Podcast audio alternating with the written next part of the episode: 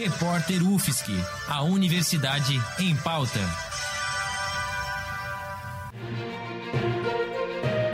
Cobertura especial Covid-19.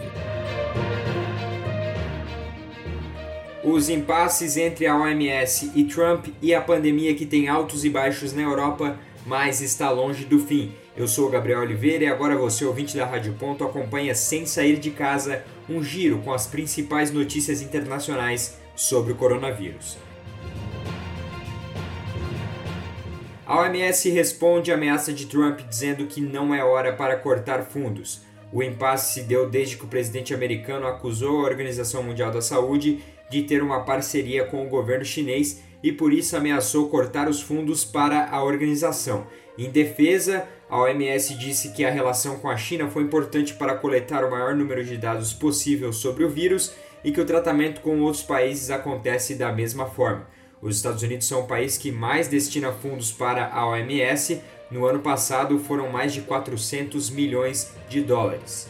O panorama da crise do coronavírus na Europa ainda é imprevisível.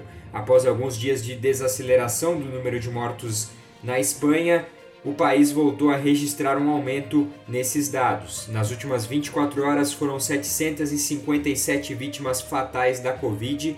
Apesar disso, o ministro da Saúde disse que esse é o pico da doença, que já matou 14.555 pessoas no país até este momento.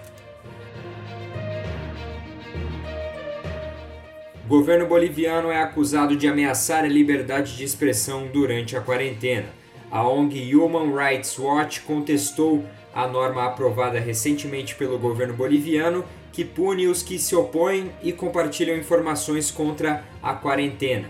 Para a ONG, a medida é perigosa por permitir que haja abuso de poder contra os que criticam a forma como o governo lida com a crise. Isso levando em consideração que essa norma do governo prevê até 10 anos de prisão. No continente africano, 50 países seguem sem testes e por enquanto são pouco menos de 500 mortos pela Covid. Um fato que chocou muita gente foi a denúncia da OMS contra dois cientistas franceses que propuseram em uma transmissão no canal francês LCI testes de medicamentos na África, alegando que a população não tem máscaras e nem tratamento. O comentário racista foi repudiado nas redes sociais, inclusive aqui no Brasil, com a alegação de que os africanos não são cobaias. Eu sou Gabriel Oliveira para o repórter UFSC no combate ao coronavírus. Edição técnica de Joyce Almeida, Bárbara Juste, Gabriel Oliveira, Roque Bezerra e Peter Lobo. Produtor-chefe Lucas Ortiz, editora-chefe Pamela Andressa, orientação da professora Valciso Guloto.